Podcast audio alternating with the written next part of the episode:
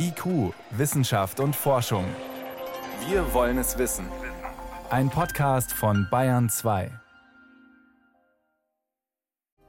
Was ist bezaubernd und schön an Mathematik? Das erklärt uns gleich der frisch gebackene Kommunikator-Preisträger 2021 und der kann Mathe sogar hörbar machen. Außerdem, die EU will regeln, was künstliche Intelligenz in Zukunft darf und was bitte lieber nicht. Das ist gar nicht so einfach und auch gleich Thema bei uns. Und Vollbremsung, warum der Abrieb unserer Autoreifen ein erstaunlich großes Problem für die Umwelt ist. Wissenschaft auf Bayern 2 entdecken. Heute mit Stefan Geier. Was verbinden Sie mit Mathematik? Viele haben ja nicht die besten Erinnerungen dran aus der Schule, aber es gibt auch immer wieder Menschen, die haben gemerkt, wenn man sich mal ein bisschen länger damit beschäftigt, Mathematik hat auch etwas Faszinierendes. Zum Beispiel, weil man in der Mathematik reine Wahrheiten findet. Das ist richtig, das ist falsch, Punkt. Ist ja auch nicht mehr so selbstverständlich heutzutage. Mathematik kann sich aber auch so anhören.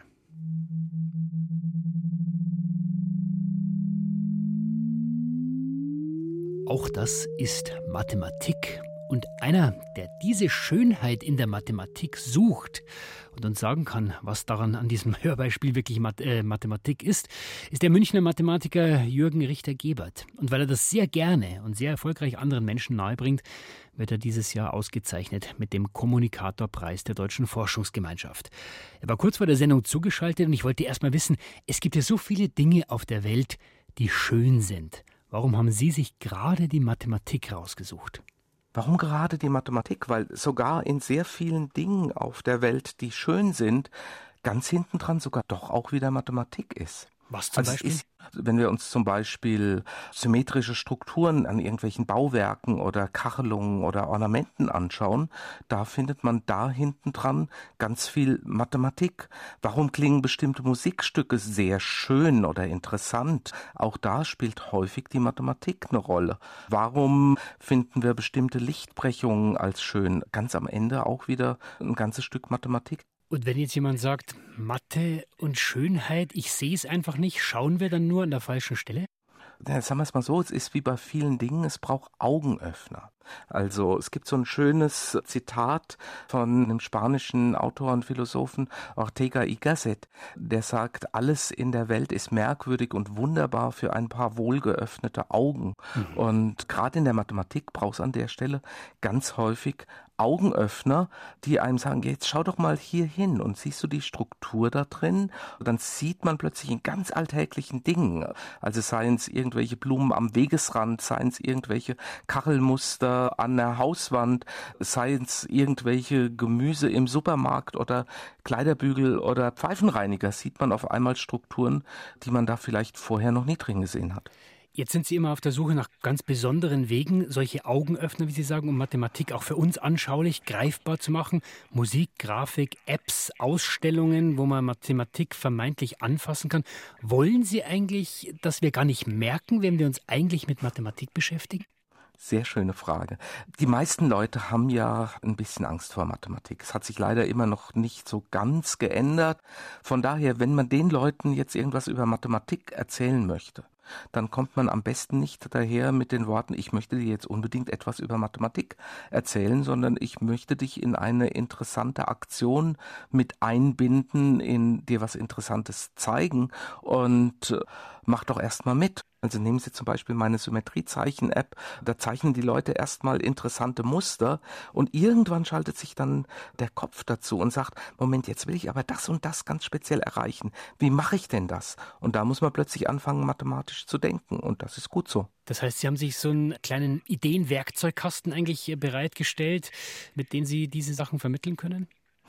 Der erweitert sich eigentlich ständig, muss ich mal sagen. Also ich bin eigentlich ständig auf der Suche nach interessanten Phänomenen, die einladen dazu, ein bisschen Mathematik zu betreiben. Also wir haben jetzt zum Beispiel gerade zu Zeiten des ersten Lockdowns haben wir eine neue Webseite hochgezogen, mathebasteln.de, wo wir kleine Aktionen reingestellt haben, mit denen man schon allein im Haushalt, also mit Dingen, die man einfach zu Hause hat, die man gar nicht erst einkaufen muss, interessante Dinge machen kann. Da finden sich dann so Dinge wie das Löffelkaleidoskop oder die Frage, auf wie viele verschiedene Arten kann man denn zwei Legosteine zusammensetzen.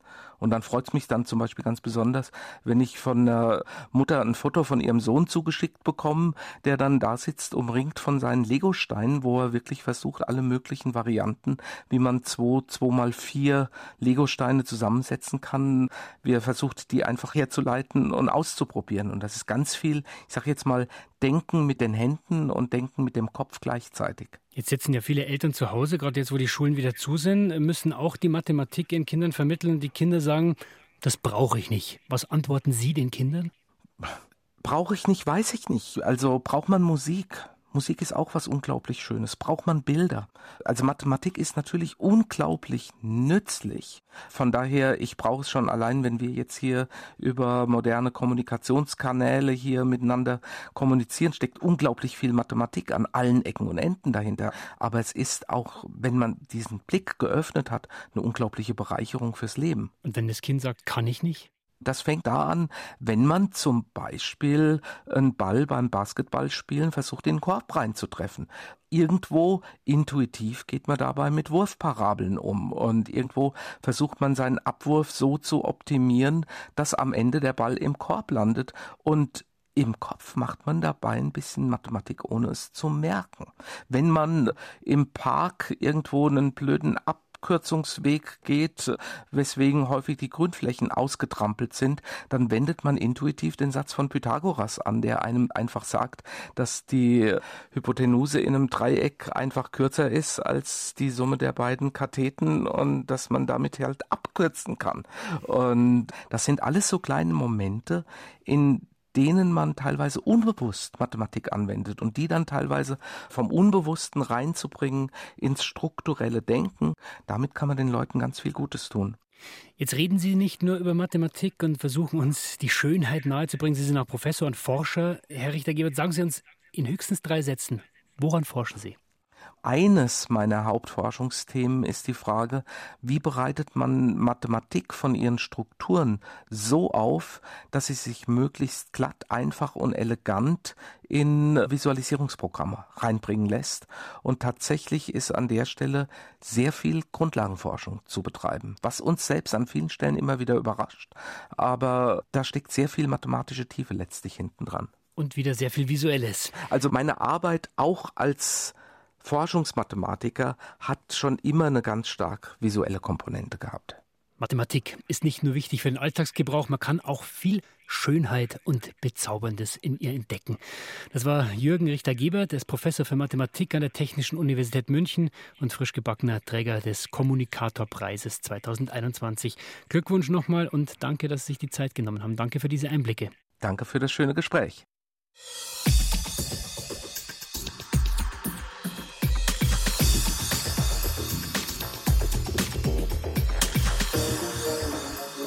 Weniger Plastik in die Umwelt, das hören wir immer wieder und man kann ja tatsächlich auch selber einiges tun, um den Plastikverbrauch, den eigenen, stark zu reduzieren. Beim Einkaufen darauf achten, keine Einwegverpackungen, Plastiktüten und vieles mehr. Aber es gibt auch Bereiche, da erzeugen wir sogenanntes Mikroplastik, also winzige Kunststoffteilchen, ohne dass es uns wirklich bewusst ist. Beim Autofahren zum Beispiel, Forscher schätzen, dass jeder Deutsche ein Kilo Mikroplastik an Reifenabrieb pro Jahr erzeugt. Das klingt jetzt nicht viel, läppert sich aber, aber auf ungefähr 100.000 Tonnen jedes Jahr. Das ist der Löwenanteil des Kunststoffs, der bei uns in, um in der Umwelt landet. Was das anrichtet, aber auch was man dagegen tun kann, berichtet Helmut Nordwig. Keine gute Idee, so loszufahren. Der Motor mag es nicht und schon gar nicht die Reifen. Die werden da ganz besonders abgerieben. Mehrere Studien, darunter eine von Matthias Barienbruch von der TU Berlin, zeigen nämlich ganz klar, die Reifen verlieren vor allem in bestimmten Situationen an Substanz. Nämlich da, wo der Reifen praktisch beansprucht wird, mit Querkräften oder Längskräften, die dann nicht dem normalen Abrieb erfolgen, also sprich an einer Ampel, ne, beim Bremsen und Beschleunigen oder in Kurven. Etwa 10 Prozent des Reifenabriebs bleiben in der Luft. Damit trägt er deutlich zum Feinstaub bei. Der ist gesundheitsschädlich, zum Beispiel führt er zu Herz- oder Lungenkrankheiten. Ein Teil der Reifenteilchen bleibt neben der Straße auf dem Boden liegen. Der größte Teil landet in der Kanalisation, denn auch auf Autobahnen und Landstraßen gibt es eine Entwässerung. Reifen hinterlassen nichts anderes als Mikroplastik, das die Kläranlagen nur zum Teil filtern können. Was die Anlagen nicht zurückhalten, vor allem wenn es stark regnet, gelangt dann ins Sediment von Flüssen, ein Teil sogar bis ins Meer. Das Problem dabei, Reifenabrieb ist nicht biologisch abbaubar und enthält jede Menge Chemikalien. Thorsten Remzmar vom Helmholtz Zentrum für Umweltforschung in Leipzig hat sie analysiert. Reifen besteht ja zum überwiegenden Teil zwar aus dem Gummi, also dem Kautschukmaterial und aus sogenannten Füllstoffen, das ist meistens Kieselgel, also SiO2, aber eben auch aus vielen Zusatzstoffen, das sind Vulkanisationsmittel, Vulkanisationsbeschleuniger, das sind Mittel, die die Lebensdauer des Reifens verlängern sollen. Das sind Weichmacher, die den Reifen geschmeidig machen und solche. Also eine ganze Menge unterschiedlicher Stoffe. Man geht davon aus, dass das etwa 10 Prozent der Gesamtmenge des Reifens sind. Je neuer Reifen sind, desto mehr solche Chemikalien enthalten sie noch. Sie so lange zu benutzen, wie es die Sicherheit erlaubt, das ist also nicht nur finanziell sinnvoll, sondern auch für die Umwelt. Was die winzigen Teilchen dort anrichten, dazu gibt es aber kaum Daten. Nur Laborexperimente, die zum Beispiel zeigen, Flohkrebse können sie aufnehmen. So könnte der Abrieb in Fische gelangen und damit auf unseren Teller. Bei Muscheln gibt es Stresssignale, wenn sie mit Chemikalien aus dem Reifenabrieb in Berührung kommen. Was das alles bedeutet, ist aber noch nicht klar. Da gibt es bisher keine Hinweise bei den jetzigen Kenntnissen über Konzentration und bei den jetzigen Kenntnissen über Wirkungen, dass da sozusagen ein ökotoxikologisches Problem bestände. Aber wie immer in der Ökotoxikologie gibt es kurzfristige Effekte, die kann man im Labor relativ gut testen. Und es gibt Effekte, die sich vielleicht erst über lange Zeiträume zeigen. Es gibt Wirkungen, die aus der Kombination von Stoffen stammen. Und auch die sind natürlich sehr schwierig zu erfassen, sodass da schon noch eine gewisse Unsicherheit in solchen Bewertungen steckt. Unabhängig davon ist die Frage, muss es wirklich sein, dass im Schnitt jeder von uns mehr als ein Kilogramm Reifenabrieb pro Jahr hinterlässt? Einerseits forschen die Hersteller an bioabbaubaren Materialien und an einer Bauweise der Reifen, die weniger Abrieb produziert. Auf der anderen Seite ist vor allem die Verkehrsplanung gefordert, damit der Fluss der Fahrzeuge möglichst ohne Bremsen und Beschleunigen unterwegs ist, etwa durch intelligente Ampelschaltungen.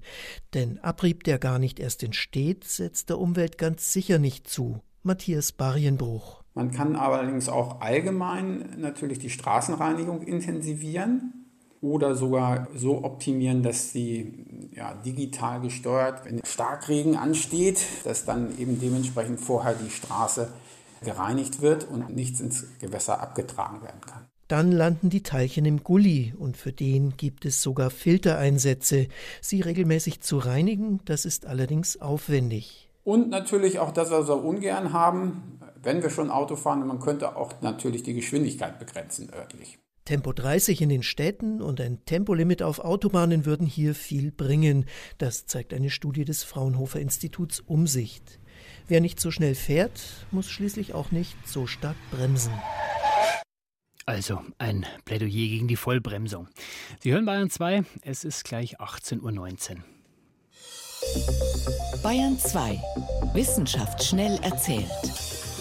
Das macht heute Veronika Bräse. Veronika, los geht's mit der erstaunlichen Behauptung, Korallenriffe wachsen besser, wenn es an Land wenige Ratten gibt. Wie hängt das zusammen? Ja, Korallen und Ratten, das haben sich britische Wissenschaftler angeschaut und festgestellt, gibt es auf Inseln im Indischen Ozean keine Ratten, dann wachsen die Korallenriffe besonders gut. Der Hintergrund ist der, die Ratten wurden auf einige Inseln mal mit Schiffen eingeschleppt und die vermehren sich sehr stark und fressen dann die Samen vieler Pflanzen. Und außerdem machen sie sich über die Eier und Küken von Seevögeln her. Und das führt dazu, dass es weniger Seevögel gibt also es gibt weniger Nachwuchs und auch nichts mehr zu picken, wenn die Ratten eben alle Samen wegfressen. Und wo juckt es jetzt das Korallenriff? Ja, also diese Seevögel, die sind wichtig. Die scheiden Dung aus, der viel Stickstoff enthält. Der wird dann ins Meer eingespült und das dient den Korallenriffen als Nährstoff. Mhm. Und wenn es dann kaum noch Seevögel gibt, fehlt der Dünger und die Korallenriffe sterben ab. Das ist zumindest ein Grund. Natürlich auch der Klimawandel, der setzt auch den Riffen zu. Es gibt Inseln, da hat man nach Jahrhunderten die Ratten wieder ausgerottet, weil sie zur Plage wurden. Und siehe da, es dauert keine zehn Jahre und schon blühen diese Korallen mit vielen Farben wieder wunderschön auf. Okay. Heißt also, ohne Ratten gibt es mehr Seevögel und damit auch eine lebendige Unterwasserwelt. Alles hängt mit allem zusammen. Jetzt zum Müsli-Effekt. Wer eine Tüte Müsli eine Weile schüttelt, der stellt fest, Sesam, Haferflocken und leichte Cornflakes, die finden sich dann unten und die großen und schweren Nüsse, die wandern nach oben. Das widerspricht der Schwerkraft. Ist es Zauberei? Ja, nicht ganz. Also Forschende der Uni Manchester, die haben diesen sogenannten Müsli-Effekt untersucht und sämtliche Nussbewegungen auch im Inneren des Müslis zum ersten Mal sichtbar gemacht mit einem Computertomographen in einer 3D-Visualisierung. Und da sieht man dann, dass große Paranüsse, wenn geschüttelt wird, die irgendwann stehen die mal senkrecht und dann können sie nach oben wandern und dann liegen sie irgendwann ganz oben auf dem Müsli auf. Erklären lässt sich das damit, dass kleinere Teilchen wie in einem Sieb durch die Zwischenräume langsam nach unten durchsickern. Sie füllen also den Raum auf, der frei wird unter den großen Nüssen. Und oft ist das Wandern der Teilchen aber gar nicht so erwünscht, zum Beispiel wenn man Medikamente herstellt. Dabei sollten sich die verschiedenen Wirkstoffe möglichst gleichmäßig verteilen. Mhm. Also muss man ganz viel wissen über diesen Müsli-Effekt und den klärt man jetzt nach und nach auf und versteht ihn und jetzt eben sogar in 3D. Zum Schluss kommen wir zu den Dinos. Der Tyrannosaurus Rex, der ist riesig und angsteinflößend, der war aber im Alltag ein Langweiler. Langweiler, wie das?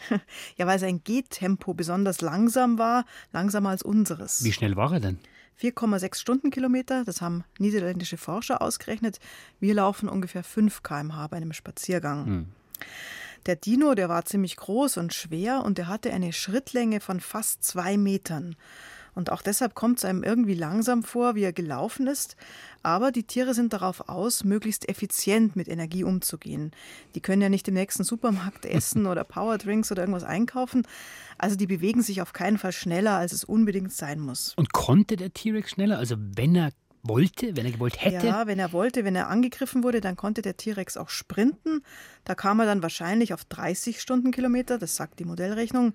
Das ist nicht so übel, aber trotzdem langsamer als ein Profisprinter auf der 100 Meter Aschenbahn. Gut, aber man muss sich auf jeden Fall sehr anstrengen, um ihm davonzulaufen. Immer noch. Vielen Dank, Veronika Bräse, für die Meldungen. IQ, Wissenschaft und Forschung gibt es auch im Internet. Als Podcast unter bayern2.de.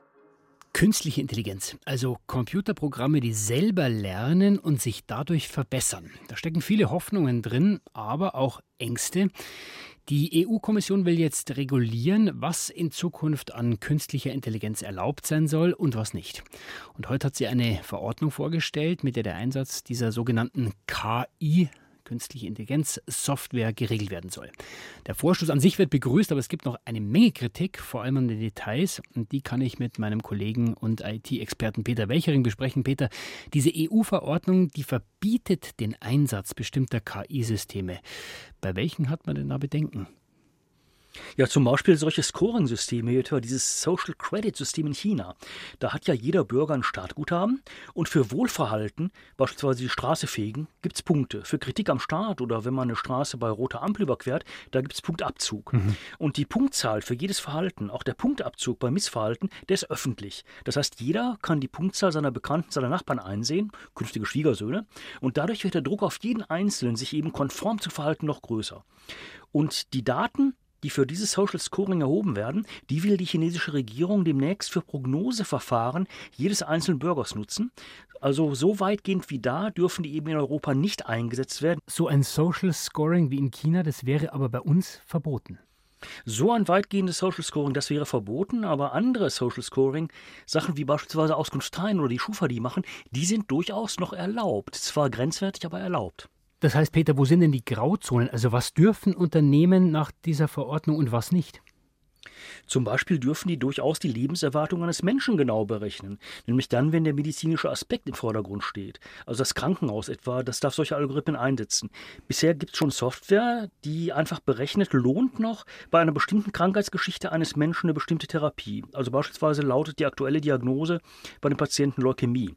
Dann werden Krankheitsverläufe ähnlicher Fälle von Leukämie aus den medizinischen Datenbanken geholt und diese typischen Krankheitsverläufe, die werden mit der aktuellen Diagnose des Patienten abgeglichen. Menschen.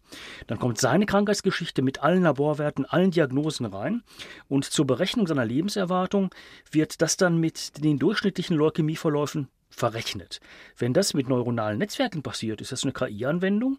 Und wenn hier nur reine Wahrscheinlichkeiten berechnet wurden, dann gibt es Streit, ob so eine Software dann tatsächlich auch von der EU-Verordnung überhaupt getroffen wird. Aber wenn das mit KI passiert, dann muss ja jemand das Ganze kontrollieren in so einem sensiblen Bereich. Ja, das sollen die Mitgliedsländer aufbauen, die sollen Kontrollbehörden dafür schaffen. Aber was die dann wie kontrollieren, das bleibt eben bei diesem Entwurf auch unklar. Das würde ja dann noch heißen, dass für eine Kfz-Versicherung, die meinen Tarif jetzt anhand meiner Fahrdaten bewertet, dass die auch da reinfällt. Im Prinzip ja, aber dann kommt es eben darauf an, wie berechnen die das konkret. Also hier brauchen wir wirklich noch präzisere Definitionen. Denkbar wäre ja, die Daten, die verarbeitet werden dürfen, die werden genau festgelegt. Dann würde es aber nicht mehr um eine Definition von künstlicher Intelligenz gehen. Oder künstliche Intelligenz, der Begriff, der wird genauer definiert, mhm. etwa als Verarbeitung der Daten mit einem neuronalen Netzwerk. Aber das ist bei dieser Verordnung schwierig, denn die EU-Verordnung, die ist ja im Wesentlichen ein risikobasiertes Bewertungssystem. Die geht vom jeweiligen Einsatz eines KI-Systems aus. Was dann KI genau ist, ist ja dabei egal. Beispiel Kfz-Versicherung? Ja, die arbeiten mit meinen Fahrdaten. Das wäre ein System mit hohem Risiko. Das müsste dann entsprechend registriert und kontrolliert werden im Mitgliedsland der jeweiligen. Und die oberste Risikostufe, das ist das unannehmbare Risiko. Also das wäre dann das Social Scoring in China, was aber die Kfz-Versicherung nicht machen wird. Und von unten her gesehen gibt es dann noch das minimale Risiko, da wird gar nichts reguliert. Zum Beispiel Übersetzungssysteme mit Mustererkennung, ist auch KI. Und oberhalb dieses minimalen Risikos gibt es eben das geringe Risiko, also etwa wenn ich mit Chatbots spreche, etwa in einem Callcenter. Interessant ist übrigens hier, dass tatsächlich die bisherigen Scoring-Anbieter, die ja immer damit geworben haben, sie haben so eine unbestechliche, tolle KI-Software im Einsatz, dass die jetzt sagen, nee, das ist gar keine KI, das ist ja eigentlich was anderes, das ist nur eine Analyse und nur Software. Das wird wahrscheinlich noch zu Diskussionen führen. Und wenn man das Ganze jetzt kontrollieren will, wie könnte denn so eine Kontrolle aussehen? Warum ist das so wichtig und auch so schwierig bei der KI? Ja, schwierig ist das, weil wir bei der KI immer sofort von so einer Blackbox ausgehen. Also da kommen Daten rein, die werden irgendwie verarbeitet und gewichtet und dann gibt es ein Ergebnis. Und das kann dann weder ja nachvollzogen werden, noch ist das reproduzierbar. Mhm. Und das ist eben ein fatales Verständnis von künstlicher Intelligenz. Denn wir haben ja Methoden, um jede Entscheidung eines jeden KI-Systems nachvollziehen zu können. Also beispielsweise, sagen wir, nehmen wir mal einen Roboter, der kann mehrere tausend Artikel in unterschiedlichen Kartons erkennen und der macht jetzt einen Fehler. Der hat nämlich statt Sektpakete einen Weichspüler ausgeliefert. Das ist jetzt peinlich. Mhm. Und jetzt muss dann geguckt werden, an welcher Stelle ist denn diese KI-Software falsch abgebogen. Das heißt, da wird dann ganz genau nachvollzogen, welche Eingabedaten haben zu welcher Ausgabedaten geführt und mit welchen Ausgabedaten hat dann diese KI berechnet. Und das muss eben Schritt für Schritt gemacht werden. Das ist möglich. Die Methode nennt man etwa Entscheidungsbaum. Alles machbar. Das heißt also, Peter, dein Fazit zu diesem Zeitpunkt, geht dieser Vorschlag der EU-Kommission in die richtige Richtung? Ist er ausreichend? Er ist nicht ausreichend, aber es ist gut, dass er da ist, denn er könnte eine ähnliche Schubkraft entwickeln wie die Datenschutzgrundverordnung. Aber da muss auch viel nachgearbeitet werden und das wird auch Aufgabe des Europäischen Parlaments sein, hier noch nachzuarbeiten, weil viele, viele Details, die müssen alle noch geregelt und vorher natürlich diskutiert werden. Und wie geht es mit dem Verfahren jetzt weiter? Die EU-Kommission hat jetzt ihren Entwurf vorgelegt. Das Europäische Parlament wird den beraten, vermutlich mehrmals. Und dann werden eben im EU-Rat auch die Mitgliedsländer gehört. Und dann werden wir ohne Zeitangabe bisher, aber vermutlich kann man da von zwei bis drei Jahren ausgehen, irgendwann mal diese Verordnung als direkt wirkende Verordnung bekommen. Das heißt, die muss dann nicht mehr umgesetzt werden in nationales Recht, sondern sie ist dann sofort nationales Recht. Wie weit kann und soll künstliche Intelligenz bei uns kontrolliert und geregelt werden? Die EU-Kommission hat eine Verordnung vorgestellt. Vielen Dank für diese Einschätzungen, Peter Weichering. Gerne.